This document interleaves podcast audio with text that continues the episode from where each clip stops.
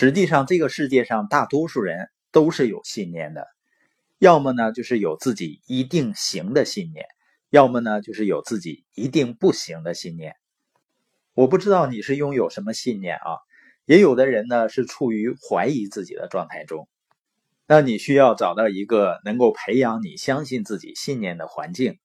诺曼·文森皮尔呢曾经讲过一个例子，有一次呢他在香港碰到了一家纹身工作室。我们都知道啊，一般纹身纹个鹰啊，纹个龙啊，或者纹个鲶鱼啊，是美人鱼呀。但是呢，他却发现呢。有那么几个字，有人在纹，叫“注定失败”。他非常惊讶，他就问那个纹身师：“他说，真的有人在自己身上印过那么可怕的话吗？注定失败？”纹身说：“说啊，是的，有人这么干过。”然后呢，纹身师拍拍自己的脑袋说：“是在身上纹身之前，先在脑子里纹身。”而一旦我们在脑海里刻下消极的纹身，我们怎么可能成功呢？有的人呢，一提到学习就害怕被洗脑了。实际上，你不被积极的信息影响，你就会被消极的信息影响。那我们接受到的积极信息多还是消极的信息多呢？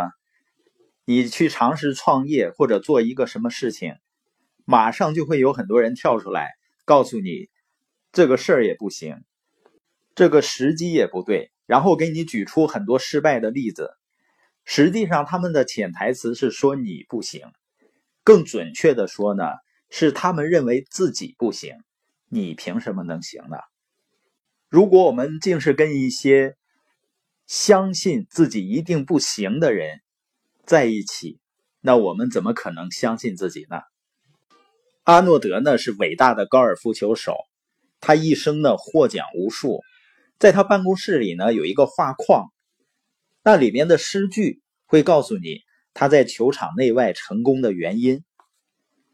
你要是觉得自己被打败了，你就败了；你要是觉得自己没有勇气，你就没有了；你要是想赢却觉得自己不行，很有可能你就是不行。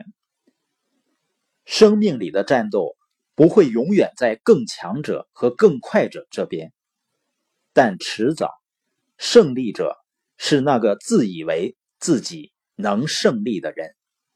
研究就发现啊，世界排名前二十五位的高尔夫球手呢，他们在一场比赛上的差距平均不到两杆那他们之间的差距绝对不是技术，是态度。休·唐斯呢是美国 NBC 的知名主持人，他曾经说过，一个快乐的人并不是一个有着某种特定生活际遇的人，而是有着某种特定态度的人。因为很多人都以为快乐是有条件的，就是我日子好过了，我的生活很顺利，我的生意很顺利，我就非常开心。一旦遇到问题的时候呢，就非常沮丧。觉得呢，好像命运对自己不公一样。即使我们信命，说是命运安排我们必须要走的路，那我们也可以自己决定如何走过它呀，以什么样的态度来面对啊？那尤其是作为领导者，领导者的态度会影响跟随者的态度。我们说领导力就是影响力嘛，人们会被我们的态度感染，就像会被感冒病毒感染一样。如果一个领导人头脑里有自我设限，就会通过你的语言表达出来。那跟随者也会在大脑里自我设限。当然，领导者如果能解除这种限制，那么追随者呢也会解除限制。我相信大家都听过四分钟跑完一英里的这个故事，因为几千年来呢，人们都费尽心力，希望能突破自身极限，达到这一个看似登天之难的目标。传说中呢，古希腊人曾经用狮子来追赶人，以为这样可以提高奔跑的速度。他们还尝试喝下老虎的奶，但发现呢都没有用。于是呢，人们得出结论：要在四分钟或更短的时间内跑完一英里是不可能的。是由于呢人的骨骼结构、风的阻力和肺活量等等因素决定的。一千多年过去了，人们把这当成真理，也就从来没有人突破过。直到一九五四年的一天啊，英国长跑健将罗杰·班尼斯特终于成为了有史以来突破四分钟极限的第一人。他的成绩证明了之前所有的医生、教练和运动员的结论都是错误的。你说那只能证明他是天才啊！但是就在那一年，有其他三十七名运动员也在四分钟内跑完了一英里。后来在纽约的一次田径比赛上呢，参赛的十三名选手无一不在四分钟之内跑完了一英里。你发现是什么改变了呢？不是因为有了新的训练方法，也没有人找到了减少风的阻力的奇招。人类的骨骼结构和生理学研究呢，更不会奇迹般的突破。